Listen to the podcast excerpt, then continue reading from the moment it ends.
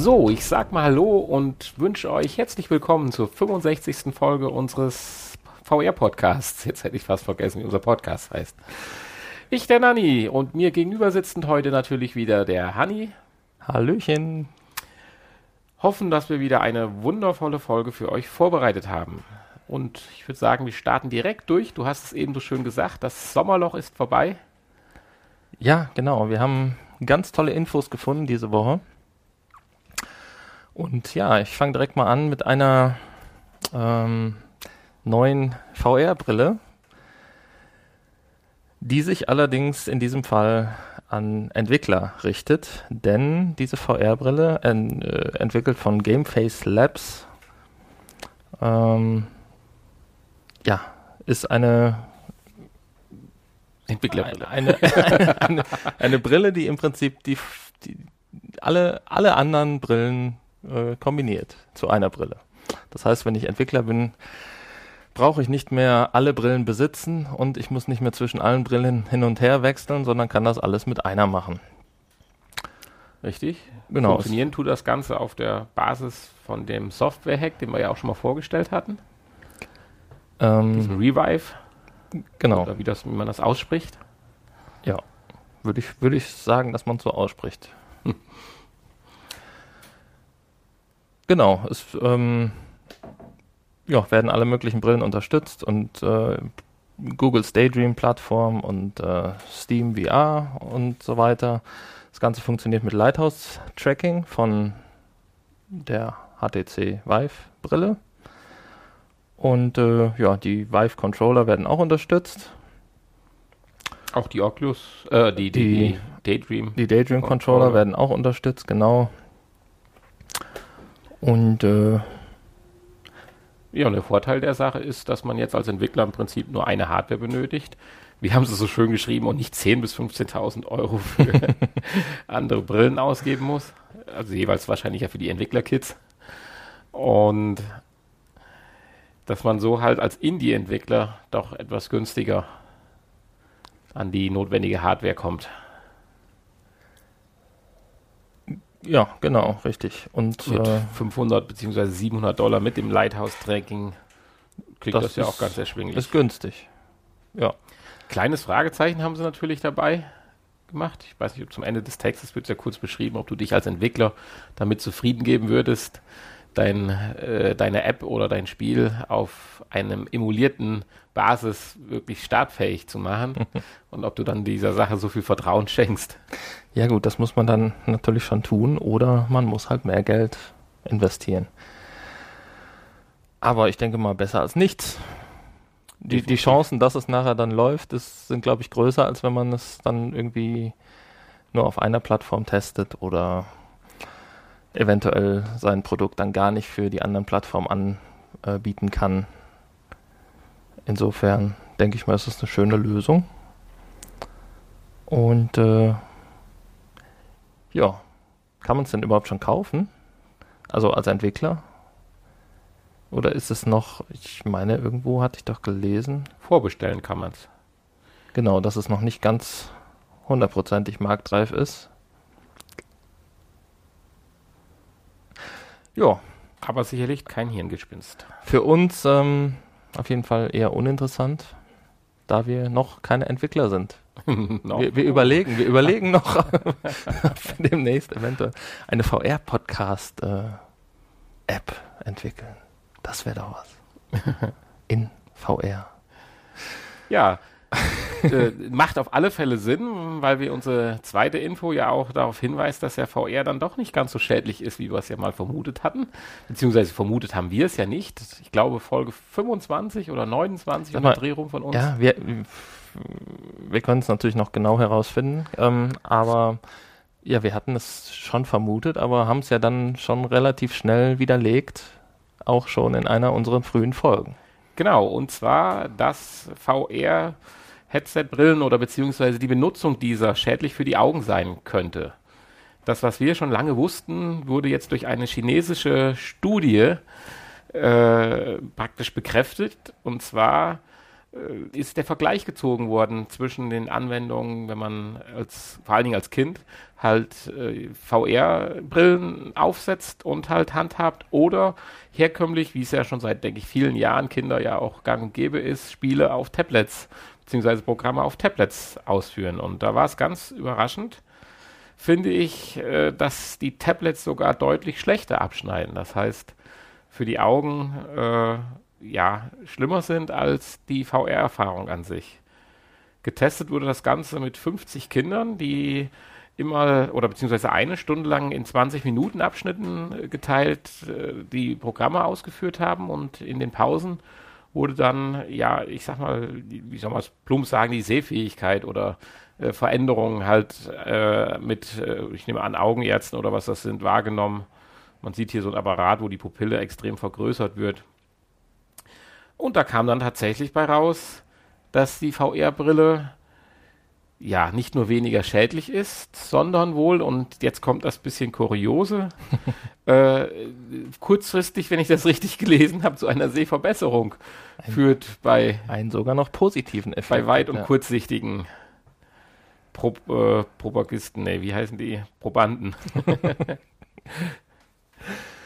ja, und äh, das ist zumindest, finde ich, eine gute Neuigkeit. Wer vielleicht noch ein bisschen so Zweifel hatte, hat jetzt noch ein weiteres Argument. Das ist natürlich die Frage, ob sich das dann wirklich nur auf 9- bis 12-Jährige, die ja hier im Test benutzt wurden, auswirkt, weil es noch junge Augen sind. Oder ob du vielleicht auch deine Brille demnächst weg äh, wegspielen kannst mit VR. Ja, ich werde es in einem Langzeit-Selbstversuch, äh, werde ich, ich, werde ich euch Bescheid geben. Ja, es war übrigens Folge 16, wer da nochmal reinhören möchte. Folge 16. Eine unserer Anfangsfolgen, die noch ein bisschen mehr geskriptet waren und so, aber trotzdem kann man sich das anhören, denke ich. Zumindest äh, sind sie sehr informativ. Das kann man vielleicht an dieser Stelle nochmal sagen. Ja, Hanni, du hattest bei deiner nächsten Info ein richterliches Urteil gefunden. Ja, irgendwie hat der ähm, US-Landkreis Milwaukee Anfang des Jahres alle seine pa äh, Parks zu ähm, Augmented Reality freien Zonen erklärt. Irgendwie hat das scheinbar überhand genommen. Wie auch immer das passieren konnte. Keine Ahnung, Augmented Reality ist ja noch nicht so äh, verbreitet eigentlich. Ja, die Frage ist, spielt so ein Pokémon-Spiel jetzt ja, auch rein? das kann natürlich sein. Das war natürlich letztes Jahr im Sommer, ähm, hat das natürlich auch bei uns teilweise überhand genommen und überall in den Parks vor allen Dingen liefen die Leute ja mit ihrem Smartphone darum. Und ähm, ja, das haben sie halt verboten und da hat sich jetzt ein ähm, Spieleentwickler hat sich beschwert und geklagt. gesagt, hat dagegen geklagt, genau. Und äh, Recht bekommen. Aber sehr Ende. witzig daran finde ich, mit welchen Auflagen. Dass man jetzt praktisch als Augmented Reality App Entwickler äh, für ein paar Dinge Sorge zu tragen hat weiß nicht, ob du das gelesen hast. Ja, ich hattest. hatte es gelesen. Also ähm, ich meine, äh, es ist ein Prüfverfahren, was durchlaufen werden muss. Das kostet so um die 1000 US-Dollar. Und dann ist es sehr schön beschrieben. Äh, die, Ach so, ja, hier, genau. Äh, ist klar, die eigentliche App muss beschrieben werden, wie viel Zeit rein investiert wird und so weiter. Das ist ja alles noch ganz gut und lustig, aber äh, es müssen Pläne zur Müllentsorgung betrieben werden. Das heißt also, wenn die Parks dann demnächst vermüllt werden dadurch, dann musst du dich als Entwickler darum kümmern, dass es dann auch wieder entsorgt wird. Also, also wenn du ein Festival äh, organisierst. Aber es wird ja, wenn dann eher virtueller Müll sein. Ja, ich weiß es Kann nicht, der Entwickler ja in seiner App eine virtuelle Mülltonne bereitstellen, wo dann dieser Müll Der zweite reinkommt. Punkt, ist es auch eine virtuelle Toilettenbenutzung oder wie willst ja. du mir da jetzt sagen? Nein, die Toilettennutzung, die wird natürlich sehr real sein. Das, äh Ja, und äh, medizinische Versorgung, also das sieht alles so ein bisschen aus, als wie wenn man jetzt bei uns, was man sicherheitstragen muss, wenn ich halt ein Festival oder irgendeine Veranstaltung irgendwo organisiere. Da muss ich halt für Toilette, Müll und medizinische Versorgung halt äh, Rechnung tragen. Das gleiche halt auch äh, eine Haftpflichtversicherung abschließen, die auch gefordert wird. Aber das verstehe ich in dem Zusammenhang nicht ganz, weil äh, wenn ich doch jetzt eine App rausbringe, läuft ja nicht das Ganze nicht nur in einem Park ab. Ich mache ja jetzt nicht heute hier im Milwaukee Park ist heute unser Augmented Reality Spielspaß, sondern die laufen ja zeitgleich durch alle Parks oder mehrere Parks in Amerika. Naja, der Entwickler, jetzt der überall Entwickler muss. Der, Ach so, ich dachte, du, du beziehst das auf die, auf die Haftpflicht. Nein, die Haftpflicht, das macht schon ja Sinn. Ordnung, aber aber- äh, ja, das mit der Toilettennutzung wird schwierig, das stimmt. Vielleicht Äh. reicht aber auch so ein komisch skurriler Warnhinweis, was die Amerikaner ja haben. Achtung, diese Augmented Reality App darf nur in Parks mit öffentlicher Toilettenanlage benutzt werden. Ja. Ja, mag sein, mag sein. Gespannt, ob man Schauen davon wir. noch mal was hören wird. Ja, Ja, hör, hör, hören wird man Wow. auch bei unserer, bei, äh, unserem, bei unserer nächsten Info. Da geht es nämlich um ja, Audio ähm, Abmischung. genau, Audio Virtual Reality. Und zwar ist der Sinn der ganzen Geschichte dahinter, also erstmal ist es ein deutsches Start-up, nennt sich Dear Reality. Und die arbeiten an Softwarelösungen für das Abmischen von 3D-Audio, Sounds und Effekten.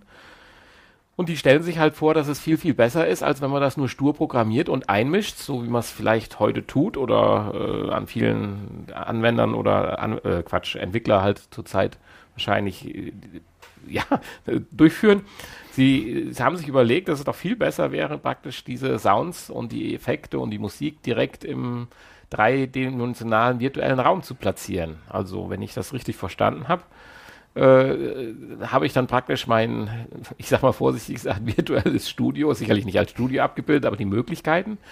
Habe dann, bewege mich dann in der App wahrscheinlich äh, oder in dem Spiel oder in dem Programm und kann dann äh, in einzelnen Szenen oder Cuts dann halt äh, Soundeffekte nehmen und die dann tatsächlich mit den Händen virtuell im Raum platzieren. Also ich sag mal, ich gehe halt über eine, eine, eine, eine Waldlichtung und ich möchte halt Vögel von hinten links oben aus den Bäumen äh, zwitschern haben, beziehungsweise wenn ich mich hindrehe, dann ist es ja nicht mehr hinten links, sondern aber ich möchte halt aus diesem Baum zwitschern haben, dann kann man wahrscheinlich dieses Zwitschereigen oder was weiß ich nehmen und in den Baum platzieren und dabei wahrscheinlich noch gewisse Effekte vorgeben wie Länge, Dauer, Lautstärkenverhalten und so weiter. Ja. So dass man sich praktisch durch seine zukünftige App bewegt und dann im dreidimensionalen Raum den Klang positioniert. Erst dachte ich mir, hm, ist das wirklich so praktisch? Aber so länger man drüber nachdenkt, ich glaube, wenn du überlegst, ja, was man gar nicht so mitkriegt, aber aus wie vielen Tönen doch wirklich eine komplexe dreidimensionale Szene besteht. Ah, Und die musst du dir alle zweidimensional vorstellen und äh, über, was weiß ich, einfach nur, was weiß ich, Programmierebenen oder so äh, positionieren oder, ja, positionieren tust du ja nicht, also schriftlich fixieren, wenn ich es mal so plump formulieren darf. Ich werde wahrscheinlich gerade ausgelacht, aber egal. äh, Stelle ich mir halt jetzt vor, dass man sich doch wirklich dann in dem Programm bewegt. Und der ganz große Vorteil hiervon, äh, man kann sofort sein Ergebnis auch äh, Sich anhören, ja. anhören und äh, halt Korrekturen vornehmen. Ich meine, das reine Platzieren, das könnte ja auch an einem Bildschirm stattfinden. Ne? Also dafür bräuchte man das jetzt nicht richtig. unbedingt die Virtual Reality Brille. Aber natürlich, um direkt das Ergebnis zu hören, braucht man zumindest einen Kopfhörer dann. Und da macht es natürlich dann Sinn, dass man auch eine Virtual Reality Brille aufhat, um Die Umgebung dementsprechend auch so wahrzunehmen. Genau, richtig.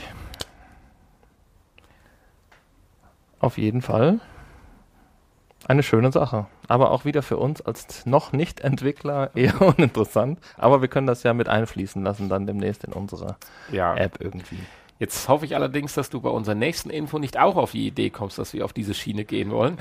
Also Entwickler, das ist ja eine Sache, aber in die Ärztebranche und mich als Arzt demnächst versuchen, das möchte ich dann doch nicht. Nein, da müsst, müsste ich dich ja erstmal noch auf eine Uni schicken. Und äh, dann könnten wir keinen Podcast mehr machen, weil du deine ganze Zeit mit dem Medizinstudium verplempern würdest. Ja, Wieder die Chinesen. wieder mal die Chinesen. Und ähm, ja, in dem Fall geht es um die Trennung von siamesischen Zwillingen. Die haben natürlich das nicht in der virtuellen Realität ähm, ausgeführt oder mit der VR-Brille auf dem Kopf, sondern die Operation geübt in der virtuellen Realität. Und zwar ging es hier um eine besondere, ähm, um eine besonders schwierige Situation. Ähm, ja, eine besondere Form der äh, Zusammenwachsung. Zusammenwachsung. Ja. Hier ging es also darum, dass, äh, dass ähm, die beiden sich ja fast schon ein Herz mehr oder weniger geteilt haben. Und ähm, ja, das relativ aufwendig ist wohl äh, ja, das ja. zu trennen. Und ähm, ja, anhand von CT-Scans und äh, ja, anderen Aufnahmen ähm, wurde halt eine virtuelle Umgebung geschaffen. Wurden praktisch virtuelle, virtuell genau, diese, das Herz und andere Organe und so weiter wurden virtuell exakt dargestellt anhand dieser Scans. Und so konnte dann im Prinzip, ähm, ja, konnten die Ärzte sich die Organe und so weiter von allen Seiten anschauen und ähm, auf mögliche Komplikationen ähm, untersuchen. Ja, im Prinzip geht es ja darum, dass äh, das, was der Arzt sonst macht, aus den 2D-Bildern, sich im Kopf das genau. vorzustellen, dass er jetzt eine Möglichkeit hat, sich viel genauer, weil es wohl auch früher zu Fehleinschätzungen gekommen ist, sich das jetzt wirklich die Realität, äh, zumindest vor der Operation, anzuzeigen. Und das Interessante, was beschrieben war, dass man die Organe dann auch auf Raumgröße vergrößern könnte. Ich stelle mir das dann so vor, wie in so einigen Science-Fiction-Filmen, wo man dann das Hologramm so aufzieht und dann das begehbare Herz. Ja, genau. Das gab es ja damals schon in irgendeinem Freizeitpark. da bin ich schon mal drin gewesen. Ja, und sie haben dann tatsächlich auch irgendwie einen Herzfehler entdeckt. Und, ähm, bei dieser virtuellen Betrachtung. Bei dieser Betrachtung und äh, mussten dann auch schnell handeln, weil es da tatsächlich dann auch schon lebensbedrohlich war. Und die Operation ist geglückt, können wir verraten. Und ähm, ja, sieht also sehr gut aus für die beiden. Und sie können wahrscheinlich ein ganz normales Leben führen. Oh. Happy End. Happy End. ja, ich komme nochmal zu meinem Lieblingsthema, so ein bisschen, wo ich ja immer noch hoffe, dass da in der Zukunft ein bisschen mehr passiert und was Kleines ist jetzt auch hier passiert und zwar in der Welt der Augmented Reality. Das ist natürlich eine sehr interessante Sache, finde ich. Nachdem wir jetzt wissen, dass wir ja in Parks in Milwaukee wieder Augmented Reality benutzen dürfen, ist das ja dann direkt. Äh, Wenn du dein Campingklo auf den Rücken geschnallt hast. ja, genau. äh, und zwar hat Prism eine, ich sag mal vorsichtig jetzt mal formuliert, eine Cardbox gebaut für Augmented Reality Anwendungen. Also das ist jetzt nicht richtig formuliert. Äh, formuliert. Ich wollte nur darauf erstmal andeuten, dass praktisch eine Billigversion einer Augmented Reality Lösung geschaffen werden sollte. Äh, und zwar wie bei einer Cardbox wird äh, auch hier das Display und die Rechenleistung des Smartphones benutzt. Und man zieht sich oder man spannt das Handy in eine Halterung ein und zieht sich dann eine, ich sag mal, Brille oder ein Headset auf, was äh, ja so leicht verspiegelte oder wie auch immer Gläser vorne vorhat. Das Ganze sieht aus, die sitzen so 10, 15 Zentimeter weg, die Gläser, wie so ein Helmvisier. Nur, dass man halt kein Helm komplett auf hat, sondern praktisch nur dieses Visier mit dieser eingeklemmten Smartphone, mit dem eingeklemmten Smartphone praktisch mit so einem Kopfband aufsetzt. Und das Display dieses äh, deines Smartphones, das spiegelt dann praktisch dann, wenn du es wahrscheinlich auf hohe Leuchtkraft gestellt hast, die virtuellen Elemente in das äh, oder auf die, die, die leicht wahrscheinlich spiegelnde Oberfläche des, des äh, Displays und das äh, hat dann so einen halb transparenten Effekt im Prinzip, dass du dann in deiner normalen Umgebung dann virtuelle Elemente siehst. Das können irgendwelche äh, Spielfelder sein, ein kleines äh, Tippkick-Fußballspiel oder sowas in der Richtung. Also grundsätzlich funktioniert so ein bisschen wahrscheinlich wie so ein Head-Up-Display beim Auto vom Prinzip. Und ermöglicht dir dann halt, äh, ja, ich sag mal, eine Augmented Reality-Erfahrung zu haben. Bisschen problematisch ist, dass, so wie ich es jetzt gelesen habe, funktioniert es momentan auch nur mit dem iPhone, äh, runter bis zum 6S. Und äh, da die Kameras oder es, es, wird halt nur die eingebaute Kamera des, des, Smartphones und ich sag mal, so langsam bekommen ja die, die Handys die zwei Kameras und so weiter, aber das ganze Tracking-Verfahren läuft halt über die eingebauten Kameras des Handys und das wäre wohl noch mit das größte Manko. Nichtsdestotrotz gibt es da auch ein paar Anwendungsvideos, die im Prinzip das Potenzial schon zeigen und ich finde es eigentlich äh, ganz lustig. Vor allen Dingen sind wir dann genau da, wo ich ja meine hinzukommen, was man ja auch bei der äh, HoloLens ja dann bei einigen Videos gesehen hat, dass man dann die virtuelle Umgebung halt in seiner eigenen Wohnung halt hat. Und das Ganze dann verbunden, wenn mehrere Leute dann so eine Brille aufhaben oder so ein Visier aufhaben, dann können daraus, denke ich, sehr schöne Multimedia, äh, Multiplayer-Anwendungen raus resultieren. Ja, hier auf dem Bild sieht das ja schon ganz interessant aus, ne? was hier dargestellt ist mit diesem kleinen Fußballplatz. Ja, richtig. Die nächsten Schritte werden sein, also das, ist, Ganze ist so, äh, oder hat ein bisschen für Aufruhr gesorgt und wird als so innovativ betrachtet, dass äh, Prism auch 1,5 Millionen Dollar jetzt noch bekommen hat zusätzlich, äh, und zwar im Silicon Valley, um daran weiterzuarbeiten. Und Ziel ist es jetzt dann im Prinzip dieses Visier, diese Konstruktion, die jetzt nicht unbedingt hässlich ist, aber schon ein bisschen komisch aussieht, äh, so zu verkleinern, dass man sich auch, äh, wie haben Sie es gesagt, äh, mit Schamgefühl auch in die Öffentlichkeit wagen darf. Und das Tracking natürlich zu verbessern, wobei ich denke mal, das wird vielleicht auch ein Stück weit dann die neue Generation der nächsten Handys dann übernehmen. Könnte ich mir durchaus vorstellen. Fremdschämfaktor, so hatten sie es genannt. okay. Ja, das kann ich mir vorstellen, dass das nicht besonders schön aussieht. Ja, wer, wer sich dafür interessiert und Besitzer eines iPhone 7 oder 6 oder 6S ist, der kann sich das Ganze für 99 Dollar, habe ich gelesen, ja, genau. schon bestellen, nämlich nicht alles irrt, oder zumindest vorbestellen. Aber es kommt wohl in Kürze, meine ich. 99 Dollar ist ja mal ein schöner Preis, ne? Für Richtig. sowas wenn wir doch ein iPhone hätten. Ja, das ist ein bisschen schade, aber gut. Vielleicht können wir ja jemanden, äh, der ein iPhone besitzt, irgendwie dazu überreden. Mal schauen. Vielleicht finden wir ja jemanden. Sollte ja vielleicht auch ein neueres Modell sein. Ne? Oder ja. mu muss ja ein neueres Modell sein. Deine letzten News macht mir ein bisschen Angst. Ja, es hat nicht wirklich unser Podcast-Genre aus. es hat nicht wirklich was mit Virtual Reality so richtig zu tun, ne? Aber ist vielleicht trotzdem mal eine Erwähnung wert. Ich meine, äh, es geht hier um, um, um Telepathie. Richtig. Ich meine, 1965 oder Anfang, Mitte der 60er Jahre hat ja Doc Brown schon damals bei Zurück in die Zukunft an dem äh, Gedankenhelm gearbeitet, der damals ja noch nicht funktioniert hat, aber ähm, jetzt wird an einer Gedankenmütze gearbeitet. bis 2025, also keine zehn Jahre mehr, möchte eine gewisse Mary Lou Jepson, äh, ehemalige Oculus-Mitarbeiterin, möchte eine Datenmütze zum Gedankenaustausch entwickeln und sie ist der Meinung, dass wir nicht mehr so weit ja, davon entfernt sind, dass das möglich ist.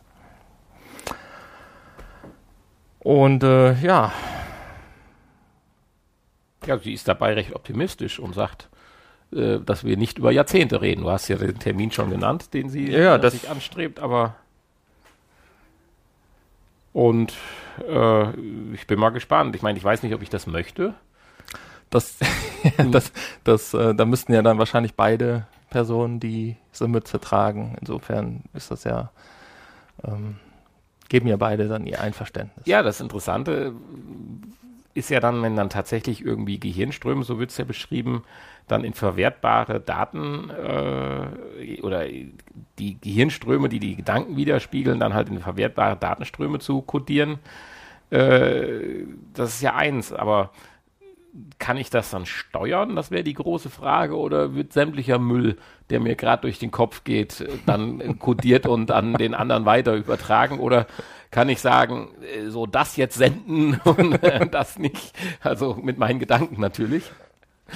Also das wird eine spannende Geschichte sein, weil ich ja. sag mal, wenn mehr wie drei Leute dann so ein Ding aufhaben, gibt es eine Menge Hirnmüll, glaube ich, den man dann äh, sondieren muss. Ja, interessant wird's ja dann, äh, wenn man nicht nur über Gedanken redet, sondern äh, tatsächlich gewisse, ähm, ja, den Gehirnspeicher im Prinzip auslesen und übertragen könnte. Da wird's dann interessant, wenn man dann Wissen von einer Person zu anderen übertragen könnte. Dann würdest du aber auch Dinge dann jetzt ja auslesen, die inaktiv sind, weil so wie ich das verstanden hatte, geht's ja darum, dass du, wenn du bewusst an Natürlich, was denkst, ja, ja äh, die Gedankenströme halt richtig. messbar sind. Mit Infrarot soll das ja gemacht werden. Und die Codierung dann das Wichtige wäre. Das andere ruht ja und schlummert ja. Das ist richtig. Nein, davon reden wir jetzt hier noch nicht. Verborgen. Das Aber das wäre dann, das wäre dann der nächste Schritt, worauf ich dann hoffe für dann 2030. Dann lohnt sich ja vielleicht doch, dass wir Einsteins Gehirn aufgehoben haben. ja, das werden wir dann sehen. werden wir dann sehen. Aber ja, jedenfalls die Mütze, die gibt es anscheinend. Schau mal, sie sieht sehr stylisch aus. Sie passt dieser, wenn es denn die, die Marie-Louis äh, Jepson ist, die man auf dem Bild sieht, äh, passt sie ja ganz gut. Und wenn es dann mit der Gedankenübertragung nicht funktioniert, dann fallen mir noch so ein, zwei andere Jobs ein, die sie dann durchführen könnte. Mhm, okay. Model für Mützen, oder? Mützenmodel oder Sowas in der Richtung. Okay. Ja, unser Freund Elon Musk arbeitet ja auch an etwas Ähnlichem. Habe ich hier gelesen. Nur er möchte gerne das Ganze direkt implantieren. Das würde dann natürlich, da wäre dann dieser Fremdschämfaktor wieder. wieder äh ja, ich sag mal so. Äh, Wobei Elon, die Mütze sieht ja ganz nett aus. Elon Musk würde aber diese Mütze auch nicht so gut stehen wie jetzt hier unser lieben Mary Lou. Ja, das waren sie. Diesmal recht skurrile Infos, finde ich, aber äh, ist, denke ich, auch mal schön darüber zu sprechen. Ja, ist mal was anderes, ne? Ja. Und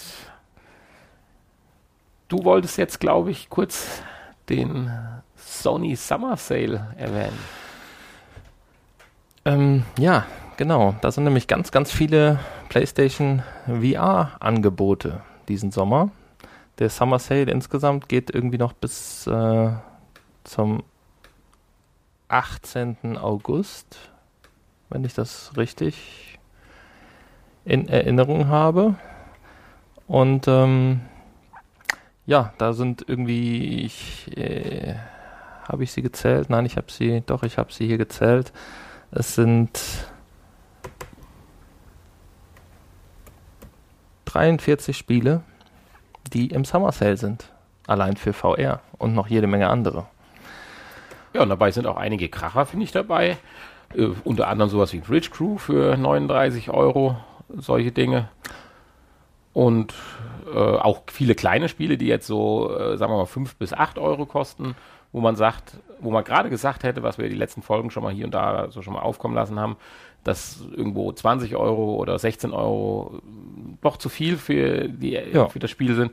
Die kann man jetzt zwischen 5 und 8 Euro erwerben und tolle Dinge. Ja, man kann vielleicht sagen, es sind so ziemlich alle Spiele dabei, die so in den ersten Wochen erschienen sind und auch einige, die erst in den letzten zwei, drei Wochen so Farpoint ist dabei. Erschienen sind, genau. Farpoint ist dabei und äh, Dick Wild ist dabei. Die sind ja alle noch relativ neu.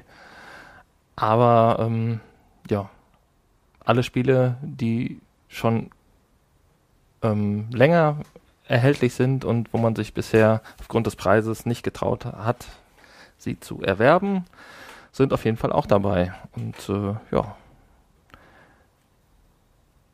teilweise für äh, ja, bis zu 60 Prozent äh, Ermäßigung. Mhm, richtig. Wir mussten da ja auch direkt zuschlagen. äh, ja, wir mussten auch direkt zuschlagen und werden jetzt gleich noch ein, eines dieser Spiele, die wir noch auf der To-Do-Liste hatten, vorstellen. Weiß nicht, haben wir nächste Woche denn Neuerscheinungen? Können wir vielleicht gerade noch mal schauen. Ähm,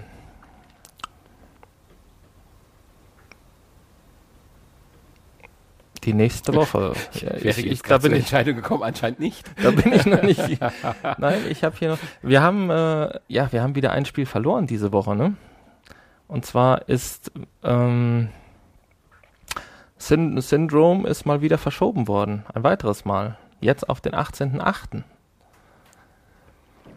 Und ähm, ja, das ist also noch lange hin. Und äh, ja, in der nächsten Woche erscheint Das Schwarze Auge ein Rollenspiel, was auch auf Disc erscheint. Das kenne ich ja tatsächlich noch aus der realen Welt, obwohl auch da war es ja schon eigentlich ein Virtual Reality Spiel. Also das schwarze Auge, da gab es ja auch mehrere Teile von und dieses, dieser Teil heißt jetzt hier Schicksalsklinge und ist ein, ähm, ja, ist also ein neuer Teil. Also keins von denen, die du wahrscheinlich von früher mhm. kennst. Denn ich bin tatsächlich, ich habe da äh, diesem Spielegenre leider, leider muss ich sagen, nie äh, angehörig sein dürfen. Ich hatte aber dann doch diesen Hype, als das aufkam, mitgekriegt und besaß tatsächlich auch das äh, Spiel Das Schwarze Auge und das war mit einer der ersten Versionen, die in Deutschland rauskam. Den genauen Namen kenne ich jetzt nicht. Aber es, es, ist dann bei mir in der Familie dann doch nicht so eingeschlagen. Da reichte anscheinend die virtuelle Vorstellungskraft nicht so richtig aus, dass da Spielspaß aufkam. Was ich sehr bedauere, weil ich das eigentlich immer sehr, sehr interessant fand, diese Spielrichtung. Naja, vielleicht ist es jetzt was in der VR-Welt. Vielleicht. Ich meine, da, da fehlt es ja noch so ein bisschen auch an Rollenspielen.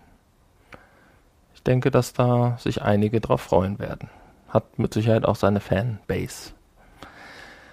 Ja, dann vielleicht ein Spiel, was für dich interessanter ist. Tiny Tracks soll auch nächste Woche erscheinen. Ein Slot Car Racer.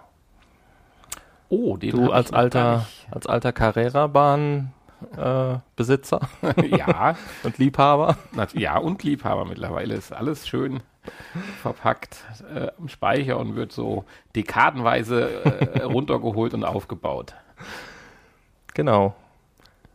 Also ja, könnte ganz interessant sein. Man sitzt im Prinzip inmitten seiner Carrera-Bahn bei diesem Spiel und da können wirklich ähm, ja, sehr wahnwitzige Strecken äh, sind dabei und können vermutlich ja auch selbst gebaut werden. Das wäre jetzt meine Frage. Hoffe ich doch. Gewesen.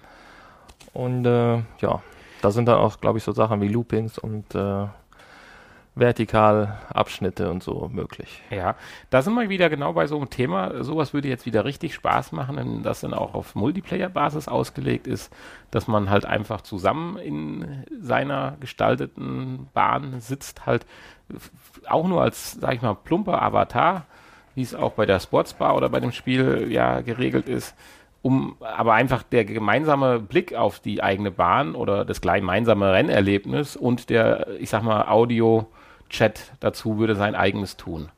Das bin ich schon gespannt, ja. ob sowas in der Richtung. Hoffe ich, dass das doch dabei ist. Ja, das äh, also, hoffe ich auch, aber wir wurden ich ja. Ich meine, Carrera-Bahn alleine ist ja jetzt auch nicht so spannend, ne? Das ist ja schon in der Realität nicht so spannend. Mm, doch, da macht es, da macht es ja dann, ja, doch ist es, ist es wirklich. Es ist definitiv. Also ich hatte auch eine als Kind damals und äh, also ja. wie bei so vielen Sachen steckt auch dort. Äh, ich denke, das Bauen ist doch hier dann das Interessante, oder nicht?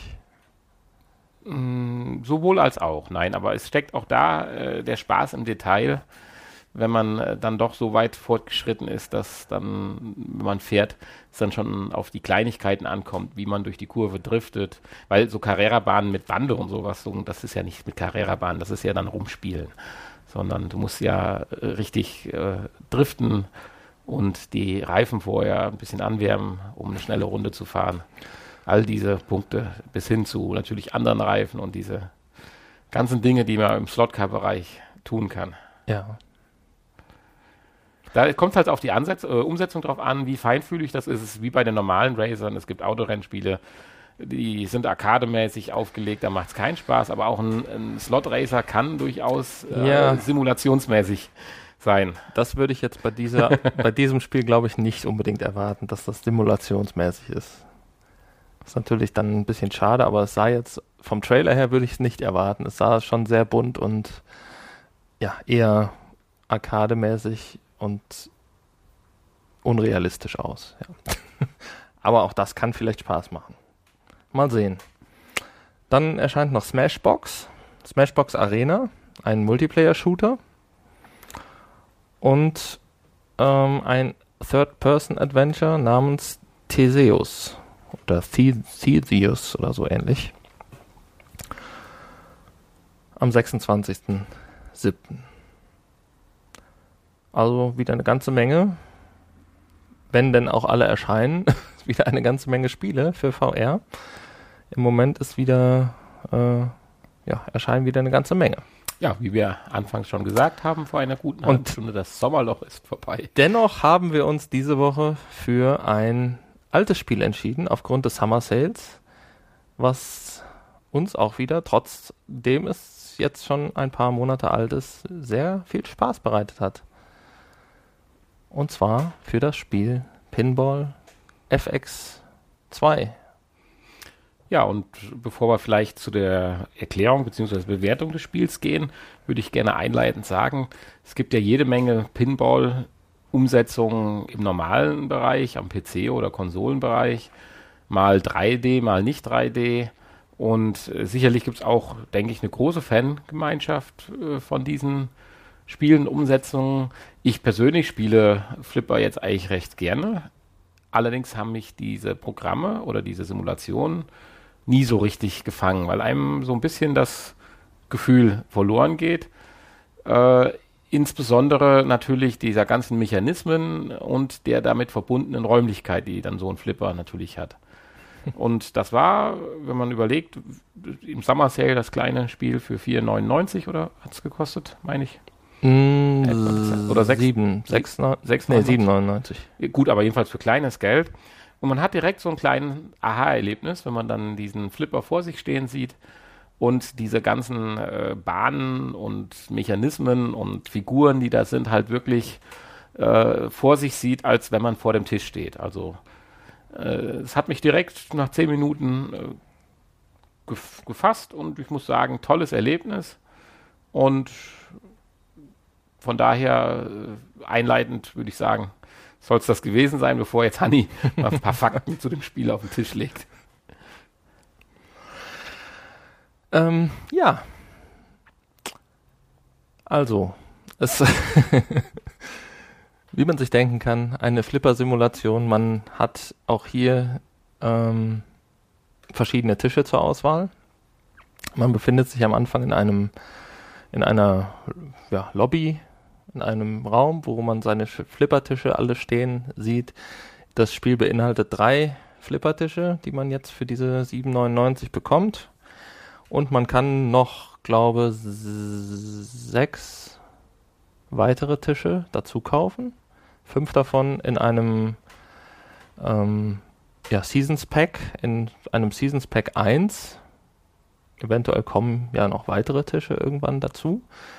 Was jetzt auch im Summer Sale zu haben ist, glaube ich für 11,99 bekommt man dann diese weiteren fünf Tische. Und es gibt einen sechsten Tisch, einen The Walking Dead Tisch, der nicht im Summer Sale ist und 7 Euro kostet oder 6,99. Ähm, ja, wahrscheinlich aufgrund der Lizenz dann etwas teurer, aufgrund der Walking Dead Lizenz und wahrscheinlich dann auch eher für Fans was des äh, Walking Dead Universums. Witzigerweise ab sechs Jahren. Nicht wie die Serie oder die Spiele ab 18. und ähm, ja, man kann sich dann einen dieser Tische auswählen und den laden und ja, es fühlt sich dann wirklich an, als hätte man, als stände man vor diesem Tisch. Ja, gespielt wird es mit einem Motion Controller, äh, mit einem DualShock Controller. Genau. Und Leider. über die, ja, richtig. Du hättest, du hättest dir gerne einen, einen Flipper-Controller gewünscht. Ja, so ein Bundle wie bei Farpoint. Ne, so einen genau. neuen Aim-Controller, halt nicht ein Aim-Controller, sondern Pinball-Controller. So, eine, so eine Leiste mit zwei Knöpfen und links und äh, rechts, die man einfach eine Tischplatte, ja, die man einfach an der Tischplatte anklemmt oder sowas, würde völlig ausreichen, um das Gefühl nochmal deutlich zu verbessern. Ja, vielleicht bauen wir tatsächlich mal selber sowas. Du hast ja schon eine Idee.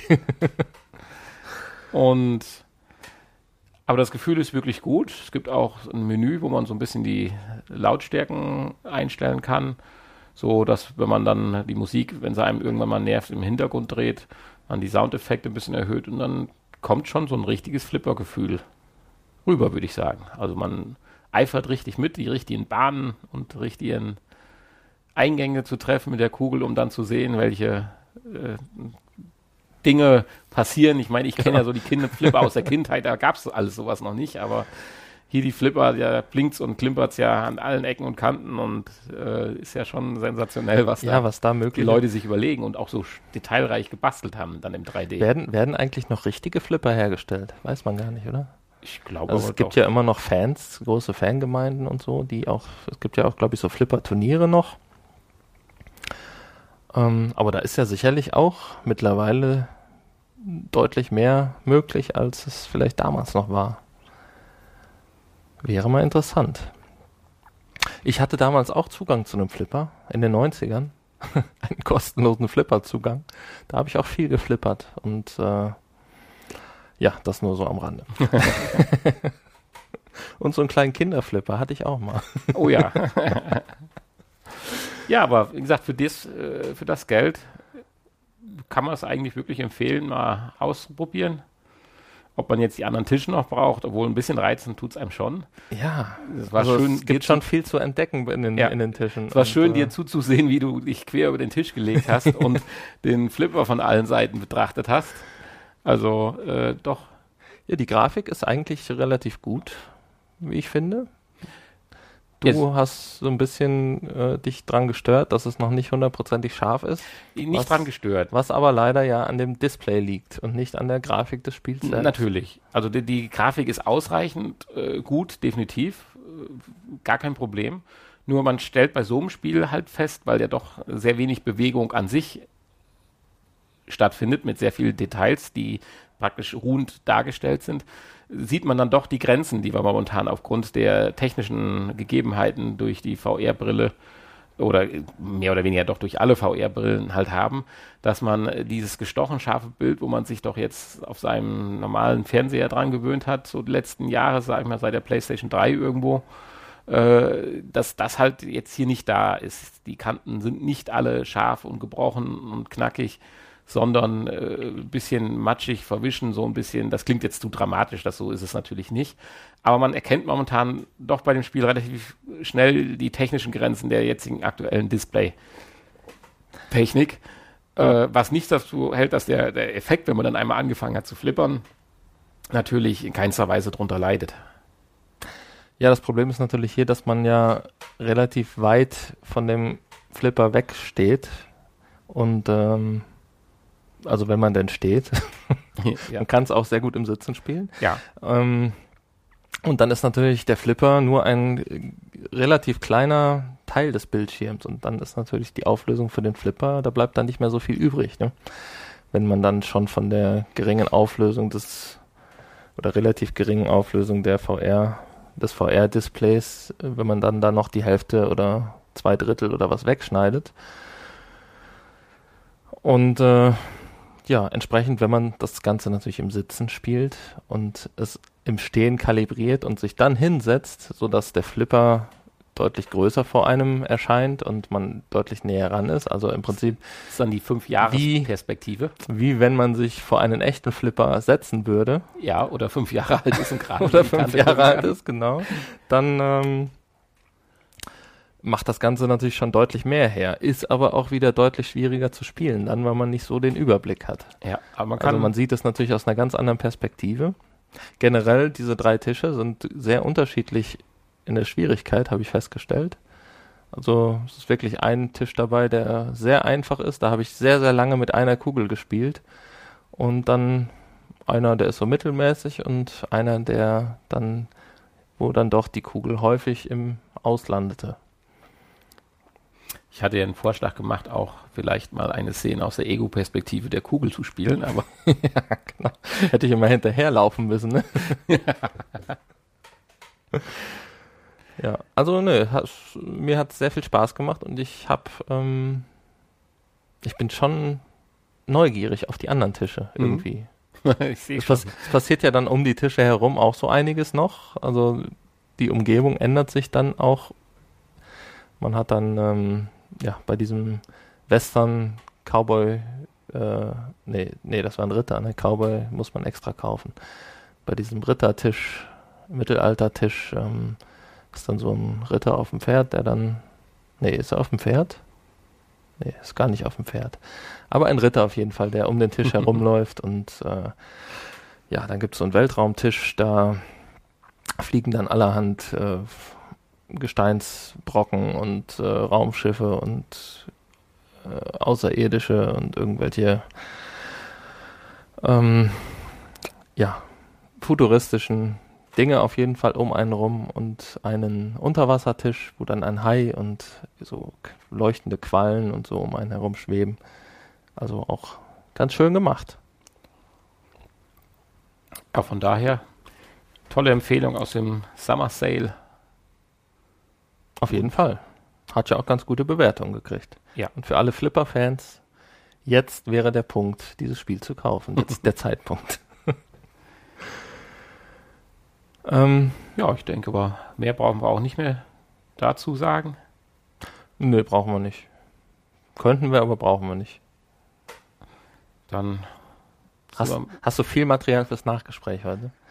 Ach, immer. Da bin ich ja gespannt. Immer. Ja, jetzt würde ich sagen, die Erwartungsschraube nicht zu hoch. Beenden wir das Vorgespräch und das Vorgespräch. Beenden wir das Vorgespräch, ja, und kommen zu unserem Podcast. Beenden wir den Podcast und kommen zum Nachgespräch. Ja. Äh, bevor wir bevor wir das tun, kannst du aber noch kurz äh, genau. Werbung in eigener Sache wie immer machen. Unseren, unsere Internetseite, wo alle Folgen zu sehen sind. Auch die frühen Folgen, sicherlich noch mit ein paar mehr Haklern wie heute. Und aber mit in, nicht desto trotz äh, sehr interessanten Themen, die wir ja damals hatten. Genau. In der Zeit vor VR. Und ja, die Internetseite heißt vrpodcast.de.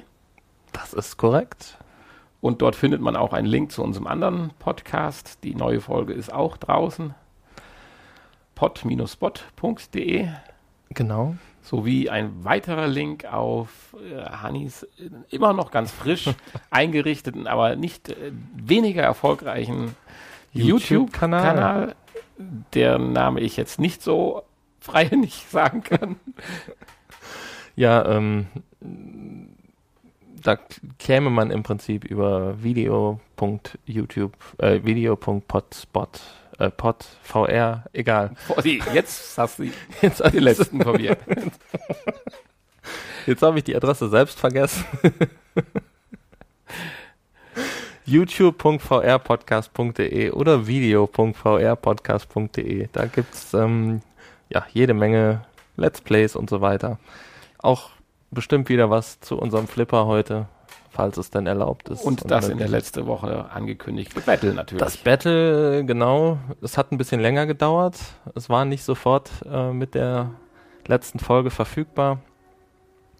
Aber mittlerweile kann man sich das angucken und da könnt ihr ja in den Kommentaren vielleicht mal abstimmen, welches Konstrukt euch besser gefallen hat.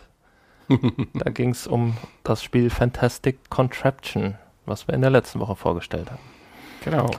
Und wir haben uns beides viel Mühe gegeben.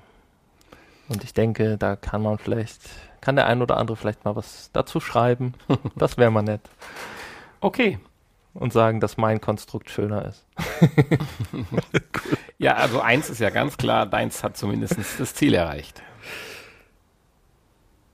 Ja, gut. Ich gebe zu, deins sah natürlich spektakulärer aus. Und wenn es funktioniert ah. hätte, wäre es echt cool geworden. Ja, aber. Wir wollen nicht zu viel verraten. Schaut es euch an. Es ist ein tolles Video. Es hat Spaß gemacht. Und das hat Spaß gemacht. Genau. Ja, dann verabschieden wir uns. Ich sage Tschüss Ich auch. von Tschüss. der Folge 65. Ha, Schnapszahl nächste Woche. Uh, endlich wieder was zu feiern. Und eine weitere magische Zahl an Downloads werden wir überschreiten. Bis dahin Oh ja, genau, genau, genau. haben wir was zu feiern, ja. Gibt's Champagner, würde ich sagen. Gut. Okay, bis dann. Tschüssi. Und hallo zum Nachgespräch. Es wird immer, immer alberner, dieses Nachgespräch, finde ich. Ja, Das hat irgendwie ja nicht mehr so einen richtigen Platz in unserem Konzept. das ist aber, richtig. Das liegt äh, aber daran, dass der eigentliche Podcast immer offener wird, offener wird. freier. Und Wir man werden halt doch immer auch schon besser. bei den Nachrichten aus, äh, abschweift, was wir früher nicht getan haben und uns das halt fürs Nachgespräch aufgehoben haben. Weil äh, dann würden wir jetzt darüber sprechen, dass du in die Entwicklerszene eintauchen möchtest. Ja, oh, das möchte ich ja schon lange sehr gerne, aber ich, da fehlt mir einfach Talent auch für. Ja, ich meine, du hast ja schon Und- mal ein kleines App-Projekt gehabt, muss ich ja sagen. Ich weiß ja nicht, wie sowas geht, ob das ein Baukastenprinzip ist oder sowas, aber tatsächlich hatte Hanni mal eine App, Hatte ich? die man auf dem Bildschirm aufrufen konnte und von einem seiner wilden Projekte aus seiner Jugend äh, sich immer up to date äh, Aus meiner Jugend. auf seine oder äh, immer auf den neuesten Stand bringen konnte. Und zwar als Hanni versucht hatte, nein, versucht nicht, als Hanni mal quer durch Deutschland zu Fuß gelaufen Genau. ist, hatte er eine schöne App oder wie man das nennt, ich weiß nicht, für mich war es eine App, äh, gemacht, die man aufrief. Da sah man dann seinen kleinen Blog von dem letzten Tag. Man konnte auf einer Karte sehen, welche Abschnitte sie geschafft haben. Also war es ja nicht allein unterwegs. Und das war schon eine tolle, kleine, schöne Geschichte, fand ich. Ja, das stimmt. Das hatte aber weniger mit App-Programmieren zu tun, als äh, es war eigentlich nur die, der Weblog, der innerhalb dieser App angezeigt wurde. Ja, das hast du aber so hingekriegt, dass Dass du es nicht ich gemerkt begeistert das ist gut. davon war. Und andere auch. Das äh, Ja. muss man ganz klar hier an der Stelle mal sagen. Insofern bin ich immer vorsichtig, wenn du sowas in den Raum wirfst, äh, dass da dann tatsächlich wieder irgendwas bei dir daraus her erwächst. Ja, nein, der YouTube-Kanal und der Podcast und so weiter, die füllen mich voll aus. Weil ich dachte schon, da hinten liegen jetzt so Java-Bücher. Ich bin Nein, die stehen hier im Schrank, tatsächlich. die kannst du zwar nicht sehen, aber sie existieren. ich habe sie gerochen. Ja, insofern, also du wolltest jetzt gerade das Nachgespräch zum Thema machen, dass wir das nicht mehr machen. Nein, ich, das fiel mir nur gerade so ein. Wir Ja. können das ja weitermachen. Es gehört ja irgendwie auch dazu. Wir brauchen es ja auch vielleicht nicht mehr ein Nachgespräch nehmen, sondern einfach nur der Ausklang, der dann nach der Verabschiedung sich dann mehr oder Ja. weniger lange hält. Ja, eigentlich redet man da ja dann über die Gäste, die dann schon gegangen sind. Die Idee kam mir ja damals äh, aufgrund dieser tollen äh, Talkshow von Jan Böhmermann und so, Olli Schulz, ja. die ja auch immer im Nachgespräch noch über ihre Gäste abgelästert haben. Ja, ich wollte gerade drauf auf einen, nicht auf einen Gast oder auf einen zumindest virtuellen Gast hinaus. Wir haben ein neues Mitglied in unserer inneren VR-Gemeinde. Nach nunmehr wie vielen Monaten hat er es geschafft, Seine Brille Seine auszupacken. Themen an den Start zu bringen. Da habe ich übrigens auch ein schönes Unboxing von ihm aufgenommen. Ja, das habe ich gesehen. Ja, hatte ich dir geschickt oder Ja, hat es komplett übertragen? hast du mir komplett geschickt. Ich hatte es dir geschickt, weil es war ja relativ lang und ich wusste jetzt nicht, Ich weiß nicht, ob die Datenmenge. also Zehn Minuten. Ja, ja, äh, ist angekommen. Ja, Ich habe es aber nicht komplett geguckt. Ich habe nur abschnittweise geguckt. ja. Stückchenweise. Ja, und äh, er hat dann sich direkt an Farpoint ranbegeben mit meinem Aim-Controller. Einen eigenen kann man ja, oder gibt es ja zurzeit auch noch nicht wieder käuflich zu erwerben. Ich hoffe, das ändert sich jetzt mal bald. So schwierig ist das Ding ja vielleicht nun doch nicht zu produzieren. Ja, es gab auch eine ganze Zeit lang mal keine Move-Controller. Ja, richtig. Also, Und ja, ich nehme an, dass wenn wir demnächst vielleicht den einen oder anderen Multiplayer-Titel dann ähm, am Start haben, dass wir da auf ein weiteres, in der Vergangenheit würde ich es jetzt nennen, Brückenmitglied bei Bridge Crew äh, gehabt hätten oder hätten. ja, also Bridge Crew müssen wir auf jeden Fall ja auch nochmal machen. Mit drei Leuten. Besser noch mit vier. Also, das wäre schon nicht schlecht. Würde ich gern mal machen. Ja, Und das sind auch die Videos, die auf unserem YouTube-Kanal am besten ankommen. Bridge Crew. Kann man so sagen.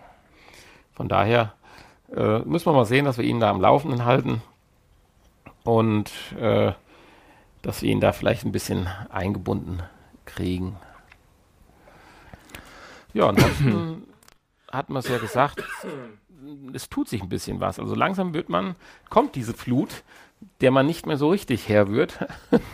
Äh, wir müssen uns, glaube ich, auch von dem Gedanken verabschieden, dass wir demnächst dann noch bis zum Ende des Jahres wahrscheinlich sämtliche aufkommenden Spiele oder Apps. Sämtliche, das ist auch finanziell, finanziell im Moment noch nicht machbar. Irgendwie fehlen da noch die Spenden. Vielleicht sollte ich noch mal ein, ein PayPal-Spendenkonto einrichten.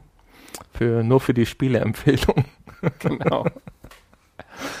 Aber ja, ja, ich meine, Sony wird das auch nicht lange mitmachen. Ich hatte jetzt mal ja außersehen einen Fehlkauf getätigt und äh, hat dann also ein VR-Spiel gekauft, hat aber noch komischerweise Dirt 4 in meinem äh, Warenkorb. Das habe ich dann außersehen direkt mit ersteigert und dachte mir, das muss man doch irgendwie wieder zurückgeben. Da hat du dann ja mal nett, nett, dankenswerterweise mal nachgeschaut, dass dann man das relativ schnell auch wieder äh, ja, zurückgeben kann.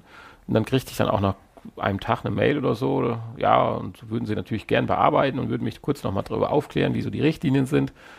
Und zwar geht es darum, wie lange man das praktisch hatte und dann überlegen die sich praktisch, welchen Nutzungsanteil man in dieser Zeit haben hätte können und ziehen das dann von dem Kaufpreis ab. Also ich sag mal, wenn du was weiß ich, nach etwas nach einem Tag zurückgibst, kann es wahrscheinlich passieren, dass du nur noch die Hälfte kriegst, weil sie sagen, hm, Jetzt hat er Battlefield ja schon durchgespielt und gibt es wieder zurück oder so.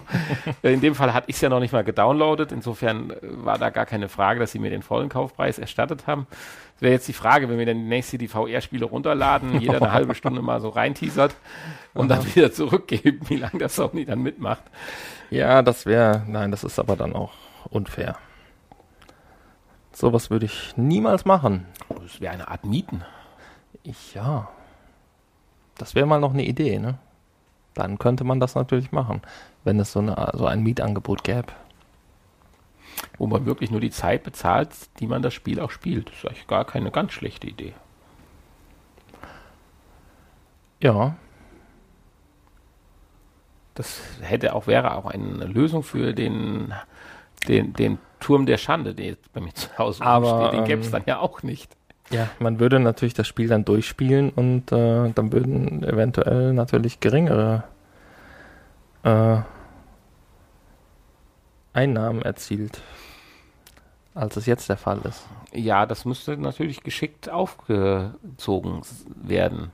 Also das könnte ja auch an der Prozentualität, wie weit du in dem Spiel gekommen bist, weil wenn jetzt sagen wir jetzt klassische äh, Story es gibt ja auch Spiele, Spiele ohne prozentuale, prozentualen Fortschritt. Wie unser Flipperspiel zum Beispiel. Ja, da wäre das meiner Meinung nach ein zeitliches. Ein ganz normales zeitliches. Damit musst du halt einfach leben. Du hast auf der anderen Seite natürlich auch, denke ich, noch ein paar Kunden mehr, die du sonst nicht hättest. Mhm. Und bei anderen Spielen, ich sag mal, bei sind ja dann meistens AAA-Titel oder sowas, äh, da könnte man das ja wirklich auf der Schiene der, des Fortschritts machen dass man, wenn man es praktisch einmal komplett durchgespielt hat, man halt bei einem, sage ich mal, Vollpreistitel dann so 55 Euro oder so oder 50 Euro zahlen müsste. Und wenn man das zweite Mal durchspielt, vielleicht nur noch 5 Euro oder so. Und ab dem dritten Durchspielen quasi dann umsonst, dass man dann so viel will, wie man will. Also, oder sagen wir so, wenn man den Vollpreistitel erreicht hat, dann müsste es dann auch für die nächsten Spielstunden umsonst sein. Mhm. Aber ansonsten fände ich das eine ganz äh, gute Idee eigentlich.